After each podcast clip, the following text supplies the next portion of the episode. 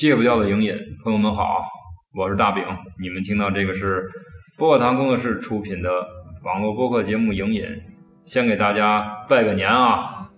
大家这个新年快乐啊！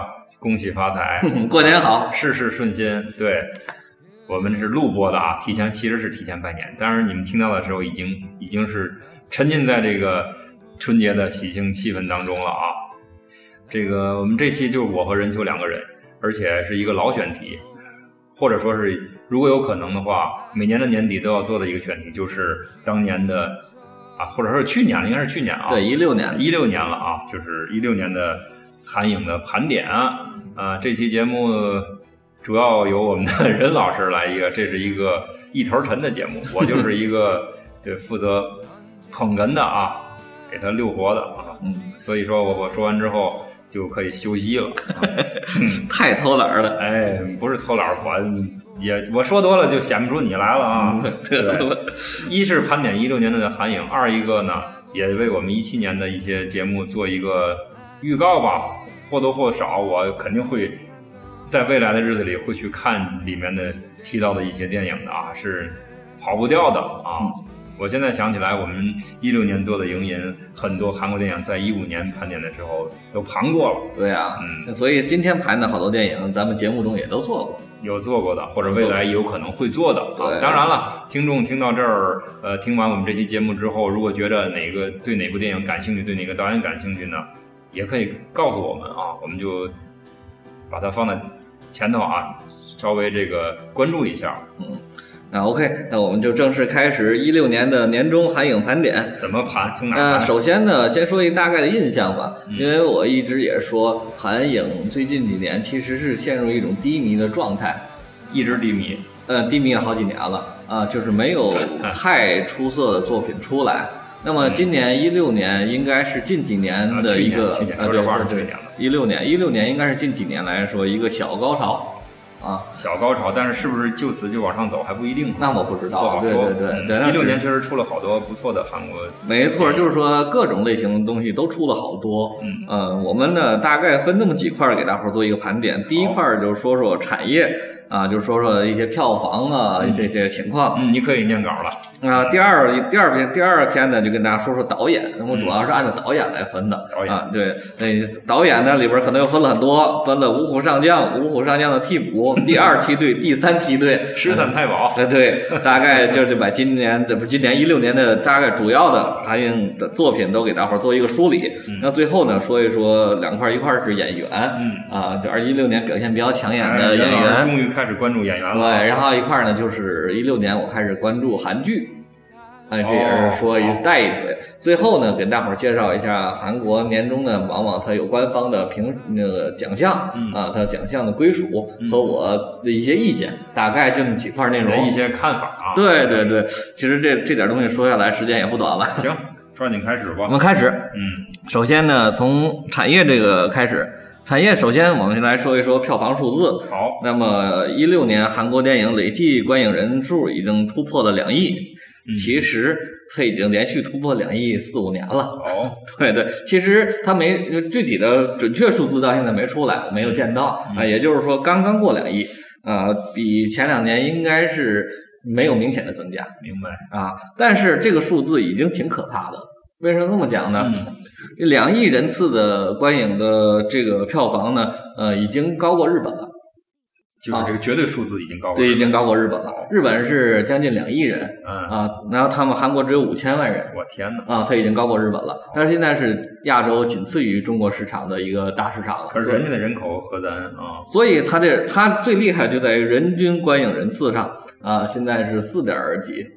具体那个几我是不知道的，但是这个数字现在 世界第一，是跟消费能力有关系，还是跟跟啥有关系啊？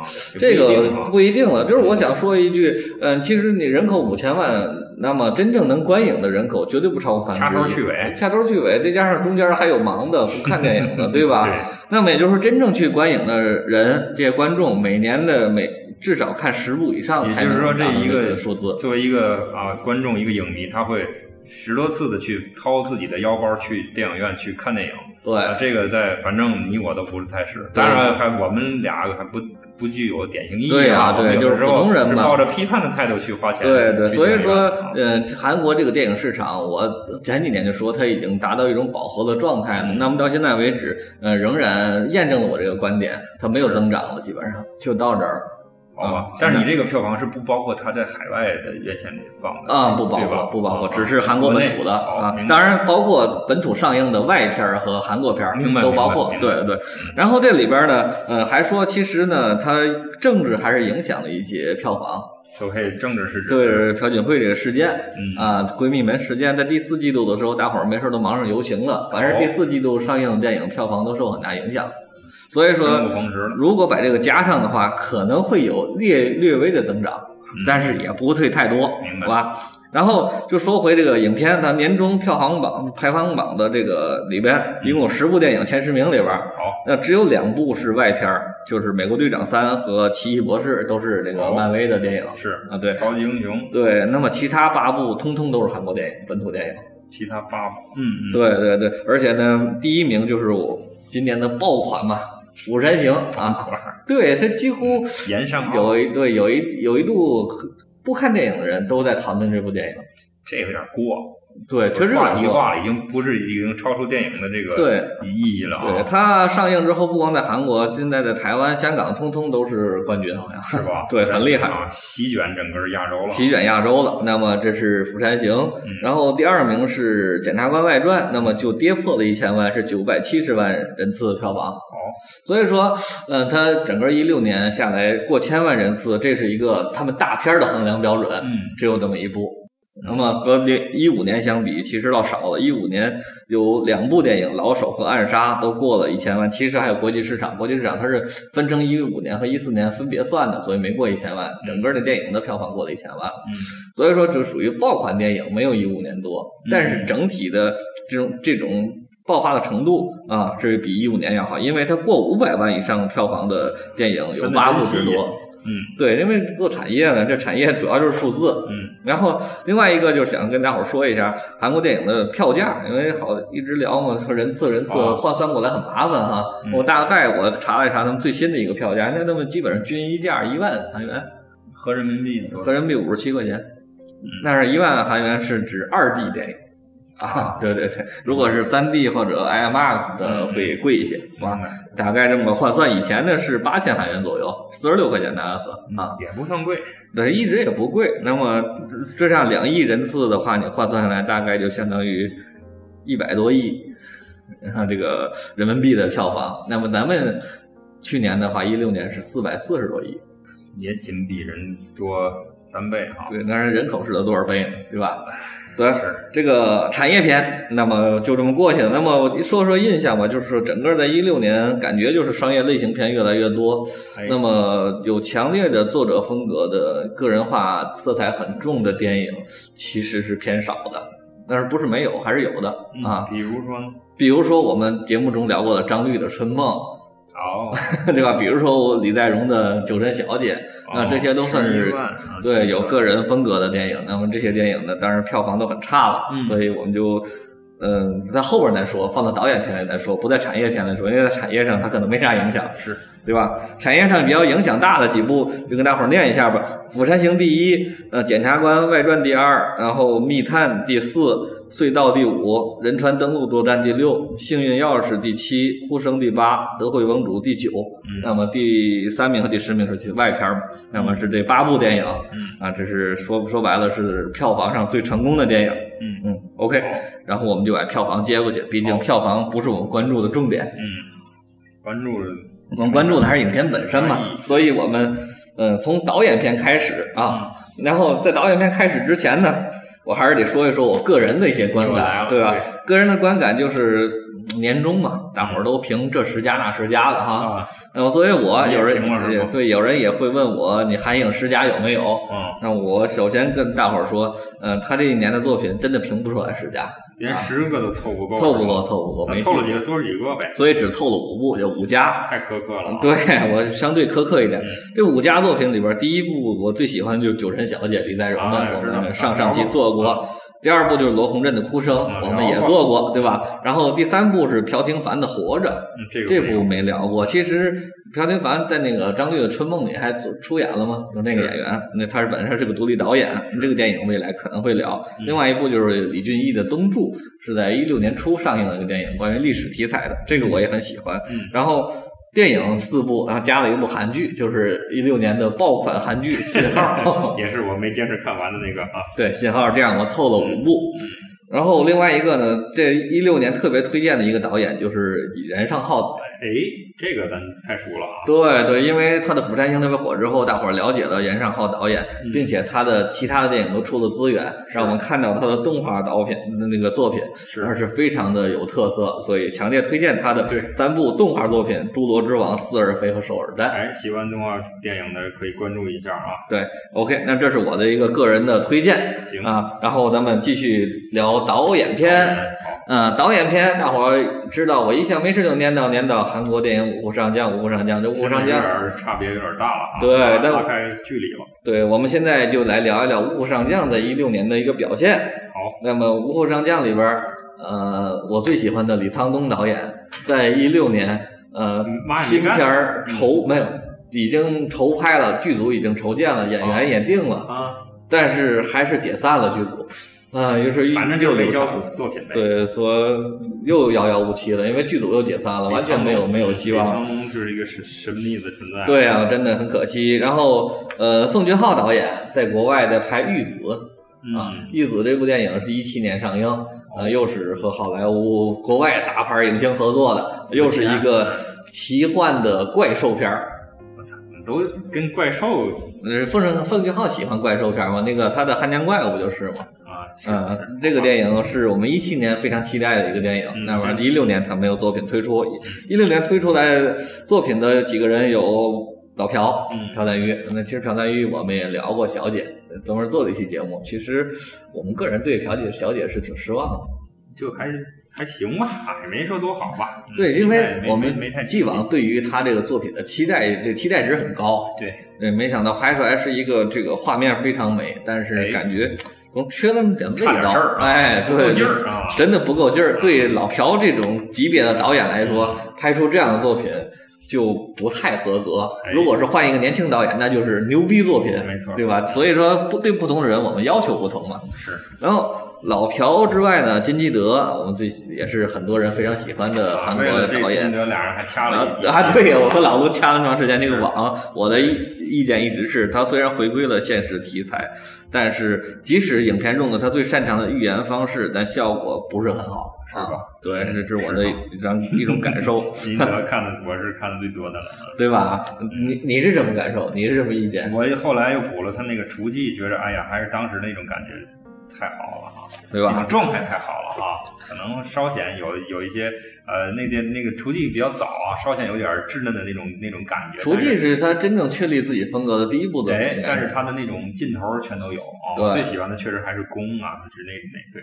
哎，所以说未来我们要真的没什么电影可聊的时候，就聊聊厨技或宫都可以。这俩也挺有有相似的。哎，对，可以聊，可以聊，就觉得那是高高潮时的高峰期的甚至对经济者，就弓，我就不知道为什么，就可能是最喜欢的，可能最喜欢，比对吧春夏秋冬更更对吧？所以说，那么对比一下他的新片网，反正是我对我来说真的没有太多的这这种感受。可能吧，啊对对，网那部就可以对金基德对网有兴趣，咱翻以前的节目吧，啊，听众朋友对，有进金基德那有进金，基德啊，啊。网和一对一，对对。聊过，嗯，对，然后就是洪尚秀导演，洪尚秀导演在一一六年闹出一个重大的事儿，就是和金敏喜小姐那个小姐婚里的那个小姐。呃小姐对，然后闹出了婚外情，一度都要离婚，俩人跑到国外去了。现在越看那个金敏喜越有味道，嗯对。啊，确实不是很标准的大美女，但是真的很有。但是后后来他有后续的，在十十月份还是十一月份，嗯。呃，传出消息俩人分手了，哎，这好吧，一切都都有可能吧。所以这这种洪少秀是我感觉我现在最有兴趣去关注的导演了，对啊导演里啊，对，然后他就拍出了一部新作，叫《你自己和你所有》，这名字就很拗口嗯。那么风格基本上是一脉相承，而且我觉得他在这部电影里拍出了他和金敏喜的这一段感情在里边儿。哦，那能理解，对吧？他是找了一个，我就说找了一个类似于王珞丹的一个演员，长得并不好看啊，什么叫类似酷似王珞丹呢？就是长得很像嘛，我觉得有点像。黑豆娜也像王珞丹啊，但是黑豆娜是有神的，是对对对。然后这个女演员可能没什么神，但是写就是演这么一个人物，真的不对，她演了那么一个女人，不叫颠倒众生吧，至少把几个男人玩弄到鼓掌之间那么一个人。明白。其实我觉得是他把自己这段老树开花的经历 拍出来，对对，而且他是而且他是这种自嘲的一种态度来拍的，我觉得很好玩儿。到境界了吧？呃，对，红岛真的，我觉得他对爱情应该早就看透了。我当时一看明白，对，不理解他是为什么还搞出这么事儿。看透你，所以理解不了。对，所以后来我在想，可能真正的看明白的人，到这种时候就应该接受，然后希望我也能到那个对，然后再淡然的分开都无所谓。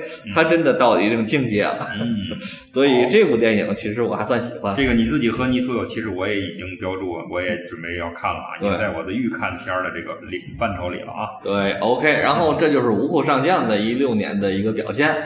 冯俊浩啊，说了，对，说完了。然后呢，其实一六年最大的惊喜不在这几个人身上，是在于我，嗯，有几个导演，我觉得应该把他们提上来了，就可以作为未来做成八虎上将。对对对，五虎八彪啊！对啊，就是要真的有又有几个韩导演成长起来了，这是我特别欣喜，因为总是那几个人的话，韩影也就那样了，来回来去老是那几种动作，对 啊，没啥意思，就需要有新鲜的血液进来。那么真正几个人真正觉得他的作品已经到了一定境界的，第一个就是罗洪镇。哦，罗洪镇之前光是追击者和黄海的话，我们还只是把它定义成一个特别优秀的类型片导演。是，对他今年的哭声。这真的玩的挺挺嗨的，看出野心了。看这看出野心，在类型片里边玩出了自己的东西啊，用类型片反类型，而且他对于那些所谓宗教信仰的探讨已经足够深入了。所以我把它单独列出来，呃，列入这个五虎上将的第一替补，就是罗洪镇。那么《哭声》这部电影我们也聊过，大伙可以翻一翻我们聊那期啊，聊那期叫什么《古城哭声》啊，还有之前没有哭声的黄海。啊，对啊，聊了这部电影，然后第二个人我觉得也是非常重要的惊喜的，就是张律。对，但是如果老卢在，他会说这是中国导演 啊，不管他了，我还是把他归到韩国的谱系里边。好啊，因为张律确实在之前我嗯，真的很好看，对，很美啊，他拍的片子，我认为之前一直关注他，但是我觉得他可能还没有形成自己的一个固定的风格。今年的《春梦》出来之后，我觉得他的风格已经成了。你这就是直接奔着大师不叫大师 大导演那种方向走了。是做完那期这个《庆州春梦》之后啊，我又补了一个《芒种》。嗯，我就对这个导演我是不怀疑了，我觉得以后可以关注。对，我是我喜欢的类型。补了重庆。嗯，我的重庆人真的，我现在也觉得他在中国拍的电影其实已经很有风格了。他的审美口味比较符合我啊，只能这么说啊。所以说他是我们真正今年发现的最重要的一个韩国导演了。而且说嘛，他有点像洪尚秀那种生活流的叙事、散文叙事，但是他又有不同于洪尚秀的精神内核，关于所谓身份认认同、乡愁和梦境的东西。所以这个呢，我今年也写了一篇影评，那么哎，应该已经发了吧？回头有机会大家可以找来看看啊。还是听我们聊聊比较容易啊，看字儿多累呀。那也是，还是听那期吧。那期咱们就叫做《梦回庆州》，梦回庆州，对，翻一翻，不是《梦回唐朝》啊，就是聊了这个庆州，还有这个《春梦》这两部电影。《春梦》就是他一六年的新作，对。然后第三个人，第三个人就提到。就是任尚浩导演，因为真的他是被我们忽视导演。之前在《釜山行》之前不知道他都。对，对于你来说是忽视，对于我来说就是新发现啊。嗯，都是新的领域。对啊，嗯，通过《釜山行》呢，这部其实并没有。就是有点过誉的商业片儿，我发现了他反而之前非常有个人特色的好几部动画作品。没错，《釜山行》不能完全代表他的风格。没错，应该说有点儿，或者我们也不希望他是这种风格。没错，对吧？对，所以说呢，我就是说，动画导演杨尚浩绝对是我把他列入我这个五虎上将的替补里边绝对立得住啊！他这个《似而非》《侏罗之王》《首尔战》这三部动画作品，我觉得。绝对，呃，代表了韩国动画电影现在的一个高度。哎，所以说想喜欢韩国电影或者说动画电影啊，关注严尚浩啊，就是绝对的保证、绝对的保险、绝对的准，没错。对啊、对，当然《釜山行》你作为一个商业类型片来说，它也是绝对没有问题的啊，绝对好看。好看是嗯，对我儿子最近看了好几遍。你儿子还没上小学呢，嗯，嗯，对我儿子对僵尸这个题材很偏爱，是啊，早晚有一天僵僵尸会统治这个世界的啊。对他还要看《僵尸世界大战》来。啊，这个可以看啊，嗯布拉德皮特也很帅啊。嗯好，对，然后我们说完了五虎上将替补，说一说第二梯队的导演。什么叫第二梯队呢？我的定义就是，呃，在韩国知名度比较高，嗯之前有一些知名的作品，那嗯今年又拍出了一些新的作品，这是第二梯队。啊，第二梯队第一个人呢，就是李俊毅。李俊毅名字好熟啊。音乐三部曲。啊，然后如果找我们的节目的话，李俊毅的音乐三部曲单单独有这么期节目。愉快的人生。哎，对对，愉快的人生，咱们在远方，还有那个啊，那个那个电台明星啊李俊毅导演一向是我特别喜欢的一个导演，因为他。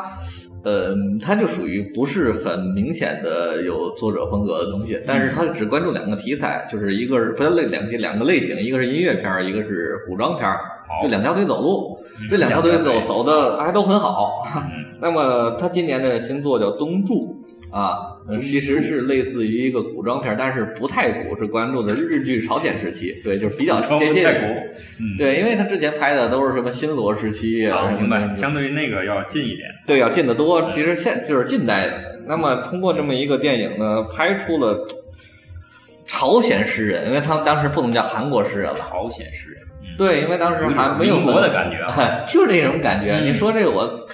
看这电影就特别能明显到感受到呃民国好多大师那种风骨。那么他在里边是拍出来东柱这个很年轻的诗人，也是韩国历史上真实存在的人物。他的家乡就在延边，现在的墓还在延边啊。这样。所以这个电影，当然很多人看完之后会有各种各种吐槽吧，但是我是特别喜欢这部电影。好吧对嗯，你的恶趣味主要对大家吐槽也是很正常的啊。对对，然后我就说他拍的电影就是乱世之中无净土嘛，嗯那么纯粹的诗人，他只能含恨而终嘛，唯有诗句永存。哎，像《醉花仙》里的那个人一样啊。对，其实某种意义上是有点像的。嗯对对某种意义对。那么这是第二梯队的第一个人物李俊毅好，啊。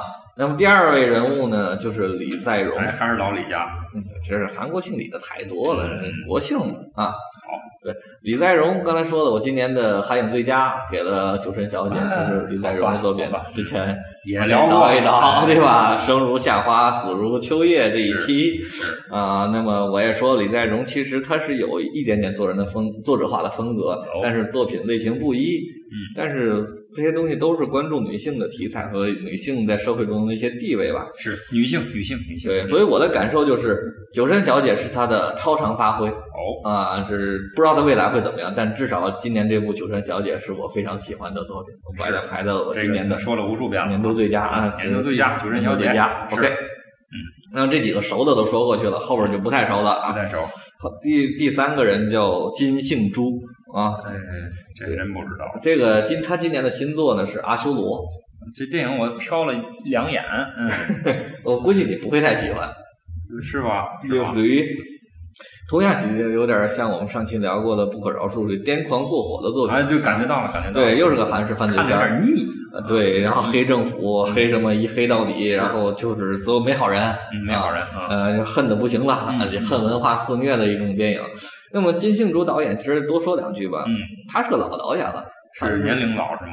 还是说从这个资历啊资历老？他最早是出道于韩影还没崛起的时候，九几年，哦，那阵儿还没有人知道韩影是啥东西呢。韩国导演也不分代是吧？不像咱们他不分代，因为他他说白了到现在就一代，好吧？就是他所谓那个就是五虎上将都是那一代人。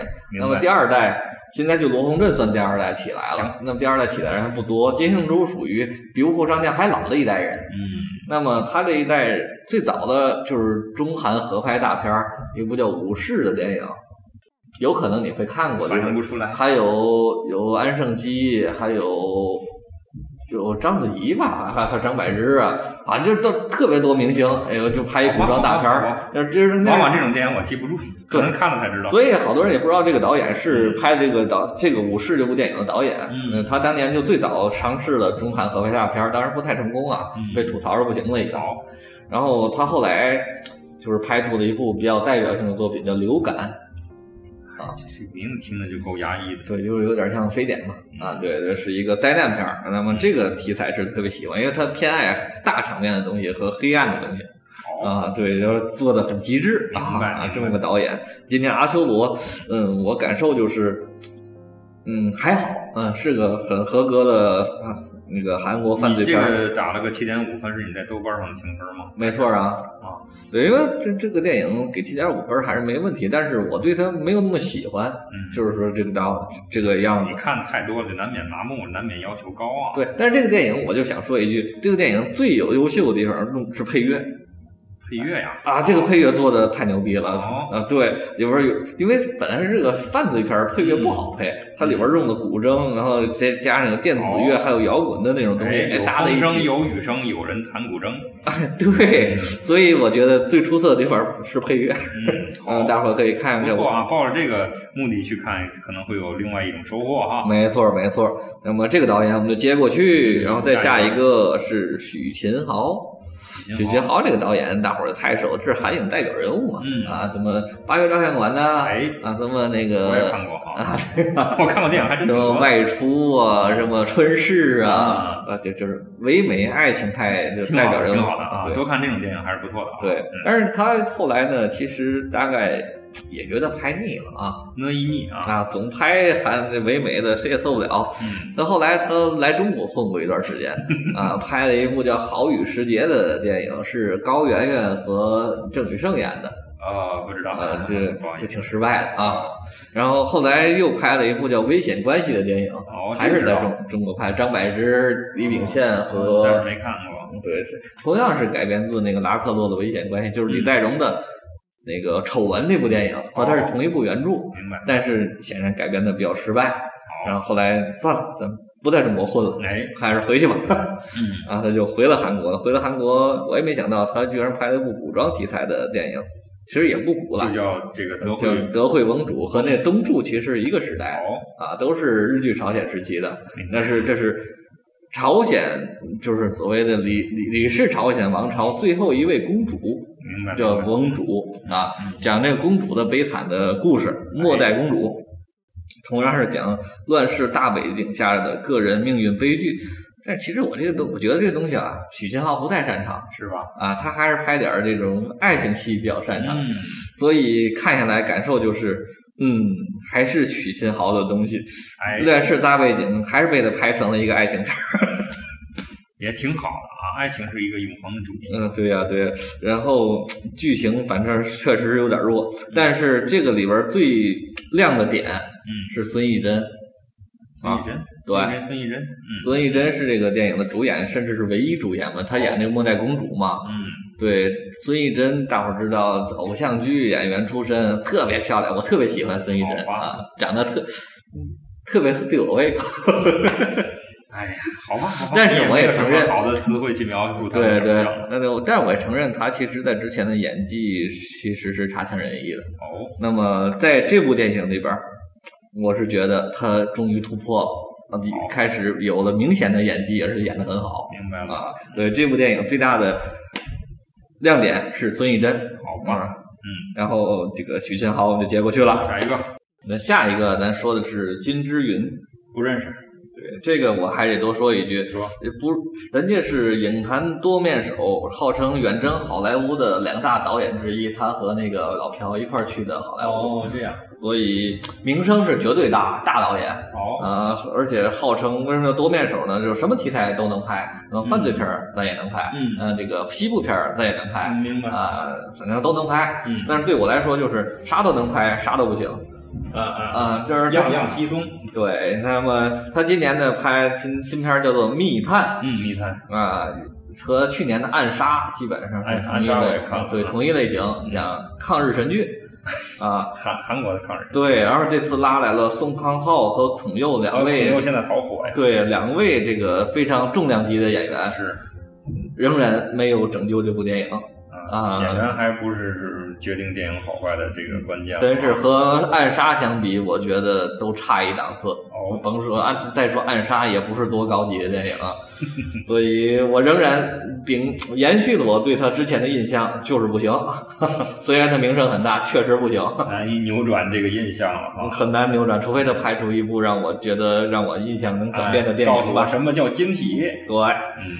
然后第二梯队的最后一个导演，其实是我个人的一直保私藏那个私货，还从来不知道，从来没在电影那个节目中介绍过。留一手，叫李印基这个导演啊，是一个特别文艺的导演，特别文艺，只拍小情小爱。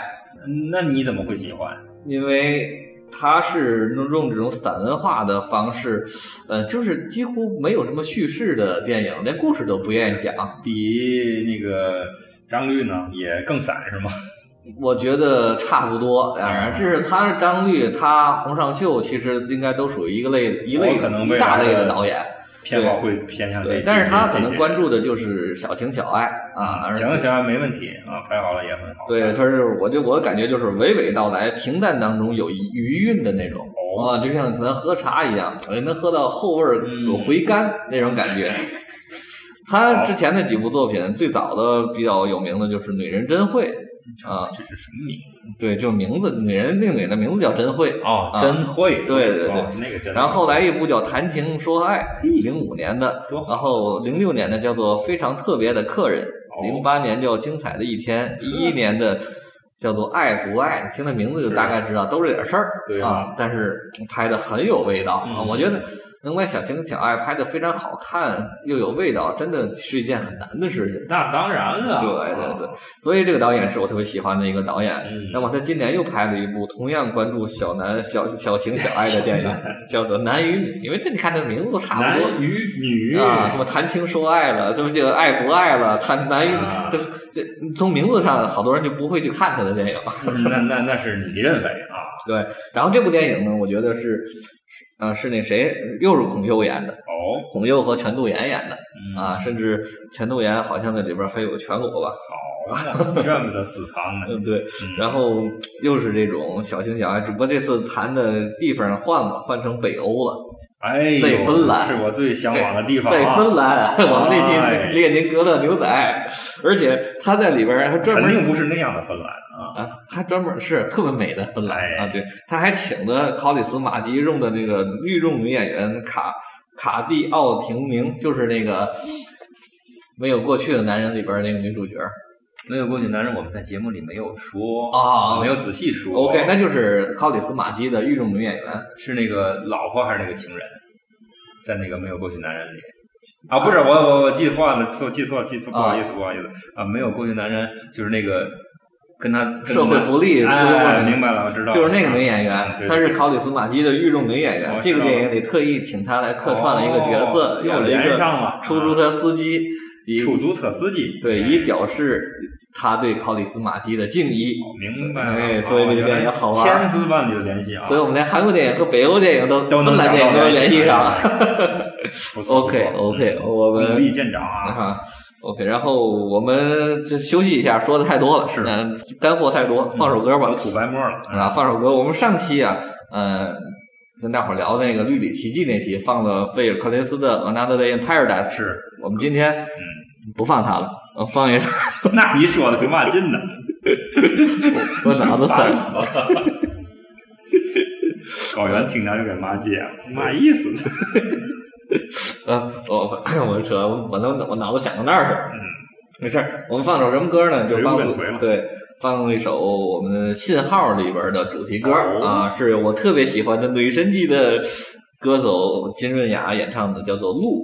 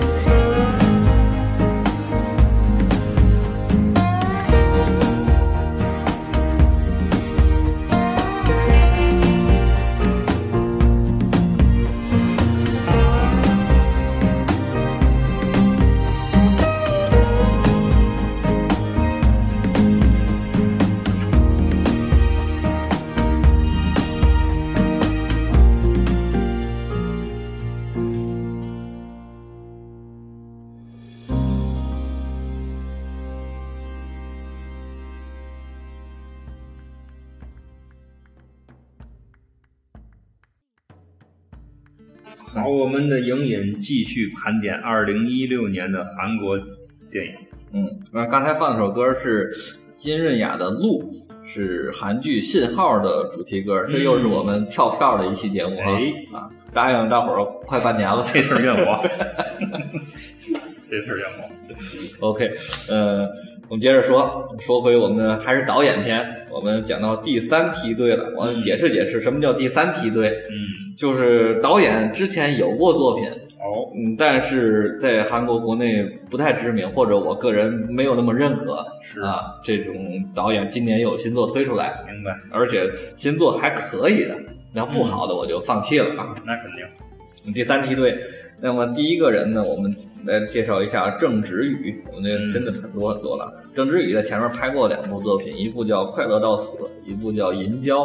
嗯，这两部其实情欲片儿对，或者咱不要情欲片儿吧，叫情色片儿。哎呀，这我怎么没看呢？对，都是关注这个，因为这个银娇是关注老年人的这种情欲的对对，快乐到死是年轻人的啊，其实都挺好看的，应该看的，而都有俊男美女，哦，对，但是拍的挺好。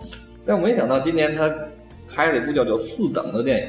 嗯啊，就是第四名，第四名完四等，对，是一个现实主义的关注孩子教育的一个电影。是啊，对，一个小男孩儿，然后去游泳、嗯啊，然后家游泳游泳，我就发发不出来音了，我知道，嗯，我替你再啊说一，然后家长就说。呃，就那游泳是为了什么呀？为了加分嘛，对吧？哦获得名次嘛。嗯，特长生，对，前三名都加分，就第四名加不了分儿。嗯呃，当然第四名之后也加不了分了。是，那孩子每次都得这个第四，就快愁死 了。没了，够别扭了。所以说，他是反映了这种韩国这种家长对孩子的这这那感情和咱这儿也差不多，差不多差不多，这这种不切实际的或者是过分的这种愿望明白和孩子本身的追求之间的矛盾。明白。所以这个孩子我觉得特别好，他喜欢他游泳游的特别好。嗯为什么得第四啊？嗯，因为他不喜欢竞赛，明白他喜欢的就是单纯的游泳。明白他喜欢的电影里边说，他我喜欢去追逐水底的光。明白。他那个是人家有境界比赛着，对他爬到水底下游游泳池底下去追光去了。好，所以这个，有前途的。哎，这个东西结到结合到一起，就出了那么一个挺好的电影。这个电影还是有点意思的。嗯，这个电影是我强烈推荐的，在不太知名的韩国导演里边，嗯我觉得拍出来是非常有意思，是是成人世界和孩童世界的这种矛盾和冲突。哎，接着说，说第二个还是我推荐的电影，就是朴廷凡导演。嗯，这个知道。啊，这个在《春梦》里边已经出演了嘛。嗯啊，他之前的作品叫做《帽山日记》，嗯那么他今年的作品叫做《活着》。这名字太熟了。对，所以你在豆瓣上搜《活着》，大概得翻好几页才能翻到这部电影。是吧对对对。那么依旧是自编、自导、自演，呃依旧是纪实风格。嗯，这是独立电影都这样。没钱嘛？对，然后关注最底层小人物悲惨到极致的生活，而且其实好像也没什么态度，也没有特别多的愤怒啊、绝望啊都没有啊，就是很淡然的看这一切。明白。而到最后呢，还给你留点希望，就是在树上点了一盏灯，在等着主人公回来。哎，照亮我的前程。对，所以这个朴廷焕导演，我真的觉得是个很厉害的导演，他应该能多出来作品。那么现在可能独立电影在韩国的境况也不是特别的好，呃，到哪儿也也没太好的啊。对，但是我们要关注这个导演，这个电影也入选了我今年的韩影五佳。哦哦，好厉害啊！对对对。然后第三个人呢，就是不是独立的电影的，正好反过来是叫李时勋导演，嗯，商业片儿，商业片高手啊，就属于，这有点像谁，类似于有个宁浩或者那那种人物吧。哦，就是，而且特别明显的一点就是，李时勋导演是星爷的粉丝，嗯啊，在他电影里经常有看到向星爷致敬的桥段啊，明白啊了，，对，所以其实他主要是拍喜剧片，那还不错啊。呃，挺好玩，有搞笑，有温馨，有感动。嗯那前作包括《海盗》《午后》《双面女友》，我觉得双面女友，对《海盗》和《午后》这两部相对知名一点，因为制作相对大一点，有明星啊。那个《双面女友》是他早期作品，没有什么大明星加盟，嗯，但是都能看出来港片对他的巨大影影响响，是吧？对对对。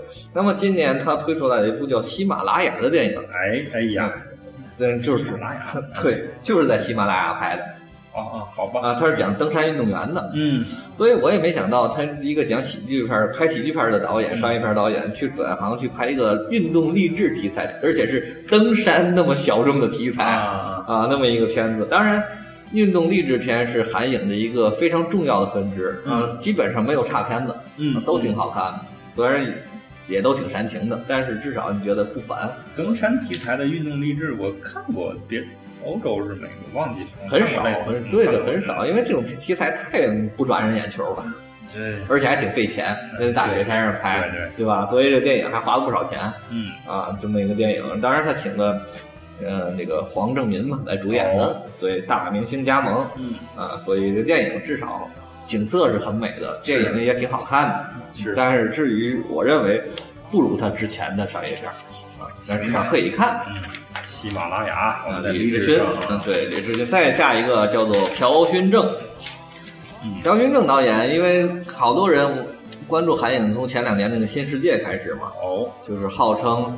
呃，在《无间道》的基础之上，再进一步黑到极致的犯罪片儿。你这个极致也要少用了，都极致了就不极致了。因为韩国电影本来就极致，大概都这个方向走的。呃对，那么他其实最早是个编剧，嗯嗯，从他跟柳承晚导演的《不当交易》是他编剧，嗯那么金志云导演的《看见恶魔》他也是编剧，后来编剧编剧对当导演当导演了哎啊，处女作就是《世界新世界》，嗯确实获得了很大的成功吧，嗯不管是票房还是口碑方面，所以他现在一直有片儿拍。一直啊有片儿啊对呀、因为我的最喜欢的李沧东导演，但他没片儿拍我一定得吐吐槽啊。李沧东他都有片儿拍，他今年拍的一部电影叫《大虎》，哎，这第一时间我们也看了啊。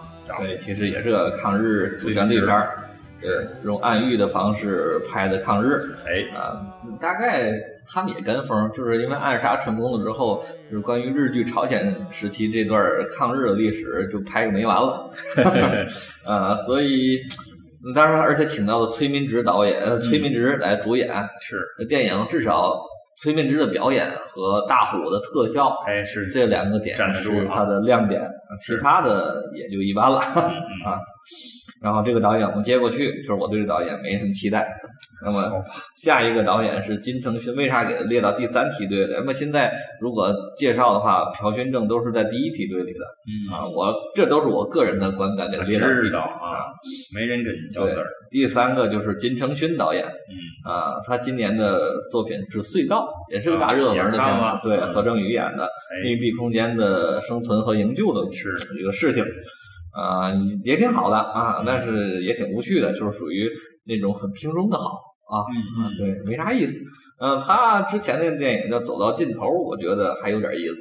嗯，在戛纳也拿了点奖项回来。嗯，这个导演呢，我建议大伙儿就是可以关注着，嗯但是嗯别有太大期待啊。嗯，好吧，啊，再说说还有一个导演叫李宰汉，李宰汉，为什么要说他呢？是因为今年他拍了一部也是爆款电影《仁川登陆作战》啊，我专门还写了篇影评好啊，不是因为他好，是因为它贪烂，哦，好吧，是因为我觉得就这样拍战争片儿实在是太过分了。我怎么前面个烂法？因为我们在谁的战争那一期，大伙儿会谁的战争谁在那期专门聊了战争片的一些一些概念吧，或者是我们的一些想法。嗯那么这部电影基本上违背了所有我们对于战争片的想象啊，完全都是战争片的，对好想象，这它这标准是差的战争片的拍法，哦就是主旋律嘛，过于意识形态过重，嗯嗯，所以很差。然后后来我查了查这个导演的其他的片子，我还真都看过。哦，那我脑海中的橡皮擦，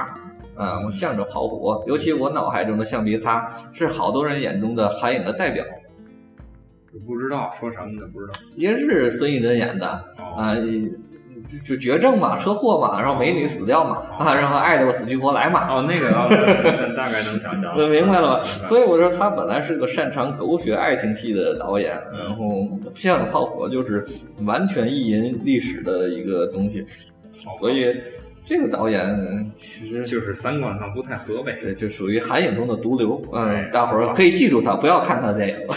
多烦呢，多烦呢。然后再说一个吧，第三梯队的最后一个人，嗯就是郭在荣导演嗯啊，这个导演这个就被我降到第三梯队了。是吗？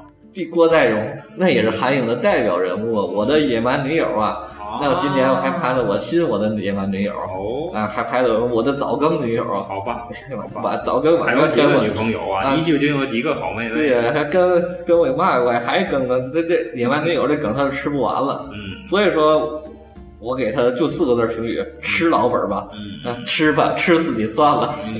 他今年拍了一部叫做《时间脱离者》的电影，啥啥题材就是信号的简化版。啊？但是你想想，这个一个电影，就是就是那个信号是多大的信息量装在里边，嗯才会感觉那么好。嗯还有一个电影，而且是完全是因为信号成功，他才翻拍这个东西，挺讨厌的。所以我觉得郭在荣啊，拉黑吧，拉黑，直接拉黑，建议大伙儿就拉黑他，不要再看他的东西。那你还说话劲呢？但是毕竟是韩影的重要人物嘛，啊明白了。行了，然后我们的第三梯队，介绍完了。嗯第四梯队为什么今年韩影是大年呢？就是因为这个第四梯队所谓新人导演，就是之前只有过一部或两部，甚至这就是处女座的嗯。这个片子，嗯。新人导演都出来了，出来不少，嗯。所以他今年是大年。嗯，然后我先说第一个，第一个你上没有，好，第一个是 就是宇民浩导演，嗯。他的《局内人》。嗯，局内人今年在年初的时候被各大公众号都推过，又号称是把韩国政府黑的体无完肤啊，就又又黄暴，大量黄暴啊，十九禁啊，那么个题材复仇嘛，就是个复仇题材。那么其实在我看来，也就是中规中矩啊，没有太大意思啊，可以看哈，但是把这吹的神乎其神的，真的没必要啊。嗯，但是作为处女座，它其实也不是处女座，它是第三部作品了。嗯，就还算可以吧。啊，我们可以稍微期待一下。嗯然后再说回来，我比较稍微比较喜欢的几个新人导演，嗯第一个叫金宗宽，金宗宽，对金宗宽那个电影叫《最坏的一天》啊，其实金宗宽导演就是属于嗯洪尚秀这一流的吧，都是就是洪尚秀成功了之后，有一批人在学他。那难免啊，那金宗宽导演就是走这条线儿的，然后是写同一个地点，一个女人在一天当中面对三个男人的故事。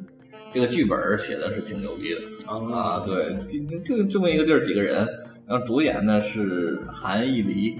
春梦啊艺黎艺黎我知道春梦他就是一六年，他有两部作品出来，一部是这部，一部就是春梦。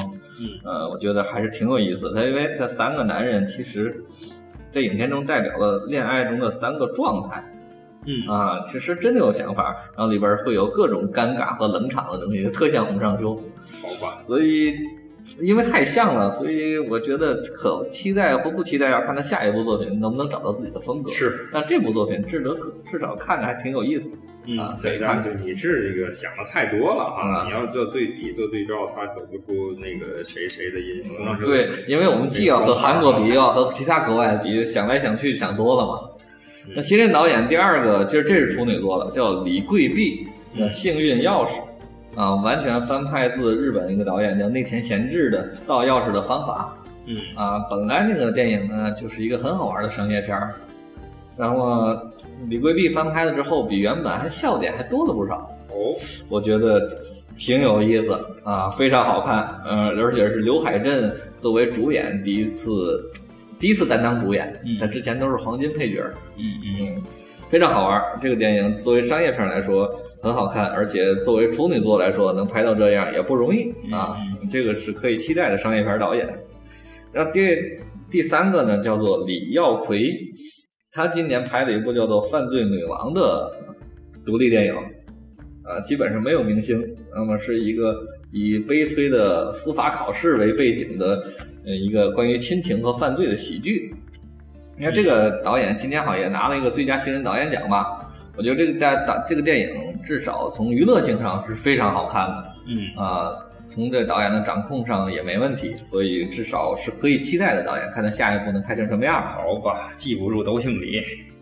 真的都姓李，太多姓李 都姓李。呃，记不住没关系，可以导来音频重新听啊。然后第第几个了不管了，下一个第几个吧嗯下一个吧下一个是李精美。嗯，李精美导演呢是个女导演，女导演。嗯、是老朴的弟子哦，啊，朴赞玉的女学生。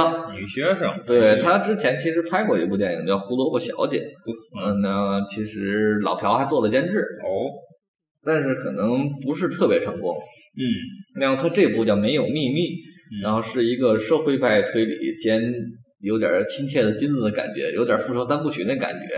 啊，大概能想象。对，所以确实能感受到老朴对他的一个非常浓重的一个影影响。嗯嗯而且还得值得一提的是，这里边又是孙艺珍演的。嗯孙艺珍今年又有两部作品，而且又是演技大爆发，他感觉今年就脱胎换骨了。这里演一个忍辱负重的母亲，好吧，啊，演的非常好哦！嗯我强烈推荐大家看一看这部电影啊，真的有点我们当年看老朴的感觉嗯啊。然后再下一个就是李载浩，哦不是李浩宰导演的，叫《机器人儿 Solly》什么名字这都是？，Solly 就是人名儿呗，不是啊瓦力是吧？不是瓦力，其实你他就在某种意意义上，其实有点像学瓦力哦啊，也是个机器人，很很萌、很怪、可爱的机器人。嗯，但是韩国人嘛，拍科幻片儿，他也能拍成亲情片儿，好吧，他就是还是个亲情电影，但是他用的是推理片的模式。天，好复杂。哎，对，其实这种电影都是能看出来导演的小心思的，嗯真的挺好玩的。所以他用好几种类型片的方式嫁接出来一个属于他自己的东西。嗯啊，包括这里边其实就是属于亲情为主嘛，两层亲情关系，一层他和女儿之间的亲情关系，以机器人和男人。我觉得这个这个这个电影应该有会会有很多朋友会喜欢吧。对，我觉得看过的人会喜欢。我个人其实还是蛮喜欢，也能打到七分儿。嗯啊嗯，算是一个新人导演里，我觉得拍成这样真的不容易。所以今天新人导演出了不少好东西。嗯，好，往年真的没那么多，往年能有一两个就不错了。你看还有，你看咱咱还没完，下一个叫石民宇，石民宇这个导演他的新作叫做《大演员》。大演员，哎呀，这个片子我太喜欢了。是吗？嗯，特别喜欢。嗯这个电影其实某种就是就是学的星爷的《喜剧之王》，其实啊，其实我是一名演员。啊，其实我是个演员，但这里边吴达洙就是另一个黄金配角，嗯那这里担当主演，演一个演员，落魄的演员。啊，小啊小龙套。啊，对，然后就看这种电影，我觉得就是你特，如果你看过大量韩影的话，看这电影乐趣太多了。彩蛋啊，寻找各种彩蛋，尤其那里边呢李景荣演的老朴，演朴赞玉，哦，太像了，快乐疯了。明白了。包括他在舞台上，你知道吗？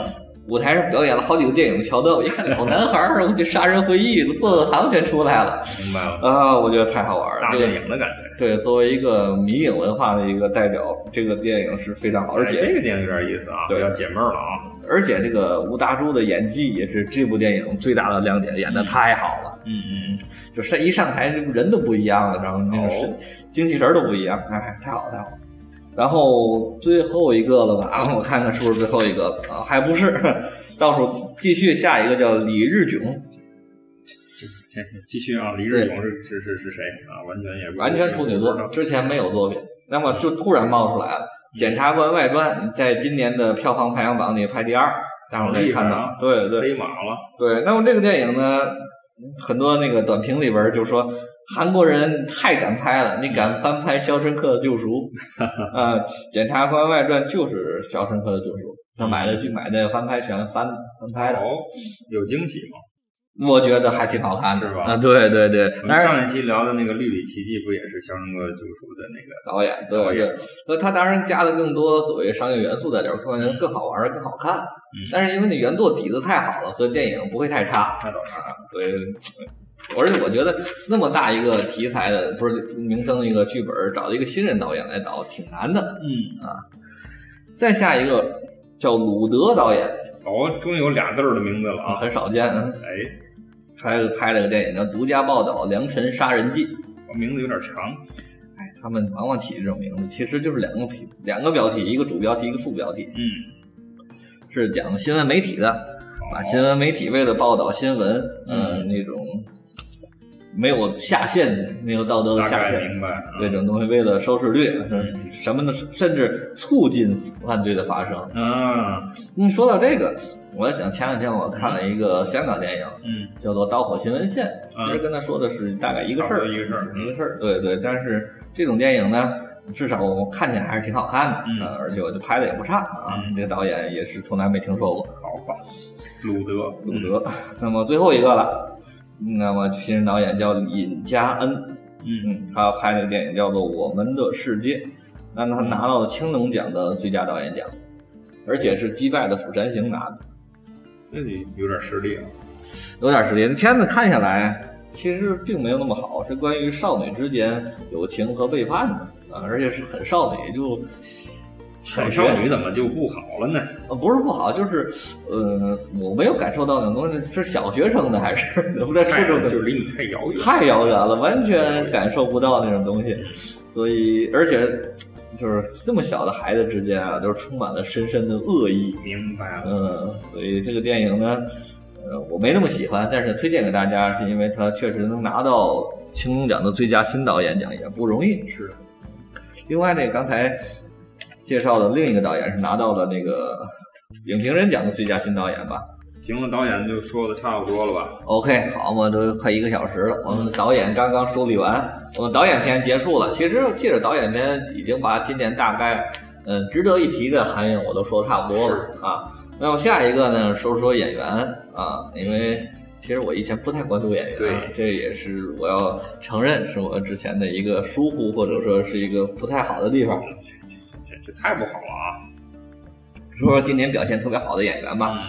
那第一个就是孔侑，嗯孔侑今年实在是太火了，哎火的不行了已经。是，那么从《釜山行》火起来，嗯，然后后来的《密探》就是金志云的作品里边儿嗯表现又很出彩。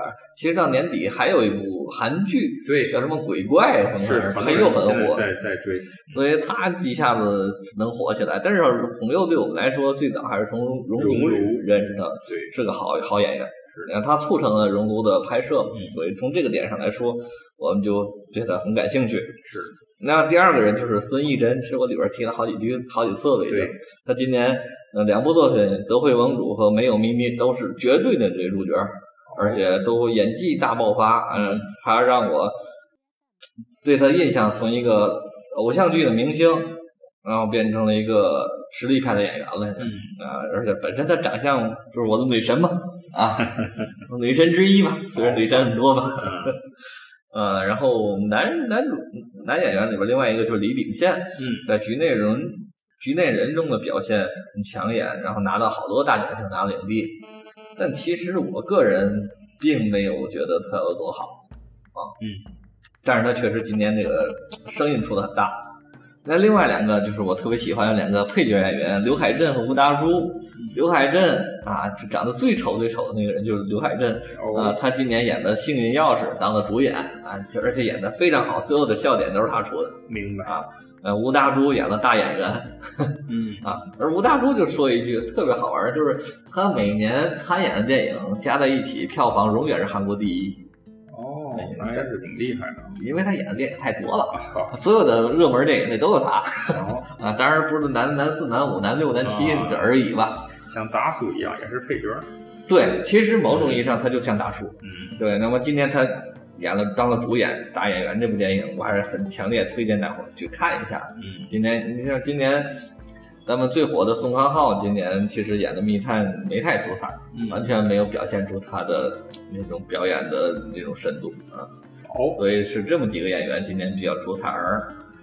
然后还有一点点时间，我再多说两句吧，因为我一直关注韩影，其实对韩剧一直也不感冒。嗯，那么今年呢，是两部韩剧改变了我对韩剧的既有的印象，是，甚至是偏见吧，改变我的就是偏见。那么第一部就是李幼珍导演的特殊失踪专案组织失踪的黑色 M，哎呀妈，这个名字太长了。哎，啊！那这个这个剧其实是我一直在强推的一个剧，嗯，犯罪推理类的，嗯，这种情节丝丝入扣，推理严严谨合理，哎。而且这里边真的是不简单的是破案了，而是它有好多好多背后的社会的东西在里边，明白，呃，是有浓重的人文关怀的。嗯，这种韩剧我以以前都觉得美剧才能拍出来，韩剧都是啊俊男美女或者婆婆妈妈之类的，没想到他能拍到那么深的东西，嗯，很惊喜，而且也不长，只有十集，大伙儿有时间可以看一看。嗯，另外一个就是今年的最热的韩剧之一《信号》又来了，啊，让我们跳票的东西了。哎，其实《信号》就说几句，就是呃，观感上，包括我个人也是看了三集到四集弃剧了，不看了。对呀，我就是在这个时候，对，因为这电影就这个电视剧其实并不太抓人，嗯嗯，一直要看到第七八集才能进入那种情境。当然，一旦进入进去，你就会停不下来。啊，这就是它是呃和一般电视剧不一样的，就是和《失踪黑色 M》最不一样的就是在于，那个剧可能每一集是一个案件，嗯，那么信号它是把所有案件串成了一个事情我知道，啊，这样讲下来，进入这个体系里边儿，它的设定里边儿就很难明白，啊。但是进入之后啊，这个电这个电视剧前面铺垫的太多了，还是非常非常好的，包括我们今天特意还放了它的主题歌，金润雅，我我另一个女神唱的《路》啊你是，有多少个女神？你究竟有多少个好妹妹，我就有多少个女神。哎，继续继续继续说，OK，所以呢，未来呢，我在有时间的情况下也会关注一些韩剧的。嗯，今年推荐这两部韩剧《信号》和《失踪的黑色 M》。然后我们还剩一点点时间，最后我这上准备的东西呢，还有一点点所谓的官方的获奖的名单儿啊。韩国呢，现在在电影界有几个奖，就是青龙奖、大钟奖和韩国影评人协会奖三个奖项，就算是在电影界分量比较重的三个奖项。嗯，但是今年呢，有点不一样，不在在哪儿？不一样就在于大中奖啊被所有的从业人员抵制啊，哦再加上呢，嗯，这个因为他抵制是因为他爆发出了这种腐败事件嘛，啊，那么他那个资资金怎么被那个主席挪用之类的，哦对，再加上在大中奖的时候。呃，朴槿惠是因为另一个纪录片叫《潜水钟》啊，这个电影因因为这个电影，他所有出声支持这部电影的艺人，通通被朴槿惠封杀了。嗯，这也是当时这个新闻出来，当时据说封杀了九千多名艺人。一共才有多少？是啊，我第一时间就反应到这事儿不正常，因为韩国这个社会，总统没有权利封杀艺人。不挨着呀。对呀、那么果然后来朴槿惠就出事儿了，因为你手把你越界了嘛。对呀，对呀、手要么太长了。对呀、然后这两件事儿加在一起，都在大钟奖嗯颁奖典礼之前，所以导致所有人拒绝去大钟奖领奖。这这这成个笑话了，你知道吗？所以大钟奖这个东西，我们就可以不用管了，因为他凭谁，人家都觉得是个耻辱了，不觉得是个奖荣誉了。那我们只能看一看这个青龙奖和影评人协会奖了。好，所以这两个奖里边，其实最佳导演是给啊，这不是最最佳导演，最佳影片青龙奖是给了《局内人》，嗯，是我是没想到，因为在前面你介绍想到丝儿多了。对，然后另外一个给的是《密探》，我更想不到。哎，所以说，这能代表两种口味吧。影评人是喜欢密探，这个可能观众们更喜欢局内人。嗯，反正这两部电影都没进入我的五佳，甚至连评分上都没超过五分吧。嗯嗯，啊，最佳导演一个是给了罗洪镇，这我很认可，这个毋庸置疑的能力啊。另另外一个给了李京美，就是老朴那学生。啊，没有秘密，这倒是挺惊喜的，因为确实他跟着老朴学了不少东西啊，但是也不至于到拿最佳导演的份儿吧，拿个最佳新导演，我觉得还差不多。嗯，然后李秉宪拿了两个影帝，那这我也是我不太认可的，我觉得别说你了，嗯你就说人家吧。啊，然后影后呢是孙艺珍拿了一个，这个我觉得我完全认可啊。嗯金敏喜拿了一个，这我也认可，凭着小姐拿的，嗯，那这完全没问题，小姐她演的太好了。是，呃，其他的也就没什么了吧。然后就可说说一句，《釜山行》这种爆款的电影，在几个奖项奖项当中几乎啥也没有，就有拿了一个最佳化妆奖最多观影人次奖，啊，那那不就是票房谁谁票房高给谁吗？嗯就是唯一一个他们官方的奖项给的的是最佳化妆奖。嗯，对对，特殊化妆最佳技对，所以说这倒挺有意思的，就是说明它里边还是有好多所谓固有的阶层或者资历的这一定的对对这这种东西。那袁绍浩这种凭着动画导演杀出来的，大伙儿就不认可。是吧？对，即使你卖这么多票房，我也不认。哦，所以这韩国社会的一个顽疾吧，也是他那种论资排辈儿特别严重。嗯，能能能能想象啊。这功劳电影人给了林全泽，这功劳电影人是啥意思？哎，就类似于终身成就奖嘛，哦，这种给林权哲就没毛病嘛。那那以后给谁呢？对吧？这不能年年给他呀，对，我我以后可以给李沧东吧。有就给吧。啊，对啊，就反正金基德嘛，啊我觉得这种人拿这种奖是没有问题了。啊，明白啊，就是说白了，就安慰奖嘛。明白明白。所以我一般后边奖不太关注，就是最佳影片、最佳导演、影帝、影后啊，了不起再关注一个最佳新导演。嗯嗯，那么基本上，呃，这个奖项就是所以说呢，感觉这个奖项也没有，至少在我的品味里边嗯好像并不是特别合啊。嗯，但是呢，至少作为一个参考吧。嗯，也没有不大所谓哦。对，然后我们就语速很快的把这个二零一六年的韩影给大家盘点完了，不知道大家是不是觉得累？哎，也没有慢放功能哈。嗯好吧，就呃简你认为感兴趣的关注一下啊。二零一七年有时间啊，找机会看一看啊。听来听听了一大堆，反正呃也有几个人我可以对我的口味，我只能说是只能是这么说啊。那么我们的二零一六年的韩影就盘点完了，我们这个一六年的影影，反正在脑子里过了一过哈，也聊了不少啊。我们只希望一七年还能一如既往吧，嗯，就是延续我们的风格，继续做下去。对呃，别的就没啥奢望了，是吧？对，那这期节目呢，可能就作为大伙儿在春节期间补片儿的一个片单吧。对，如果有时间不知道看啥片子呢，听一听我们的节目，也许会这个有所有一定的参考。对，行吧，那你还有啥想跟我们的这个听众朋友们说的？嗯，就是说过年期间吃好喝好，然后注意休息，多看电影。远远离雾霾，对，还不错哈。这个进入新的一年，这个我听到了，开始更多的听到了我们的听众的声音啊，也有人直接找到了我啊，不就加了我的微信，比如说啊，呃还挺让我受鼓舞的啊。我们的小愿望啊，新年愿望就是影引能继续录下去，对至少把一七年录完吧。嗯嗯录完一期再说啊。嗯，以后的事儿谁也不知道。没错，嗯，行吧，还有就这么着吧，那就没有了，再见了。那就拜拜。嗯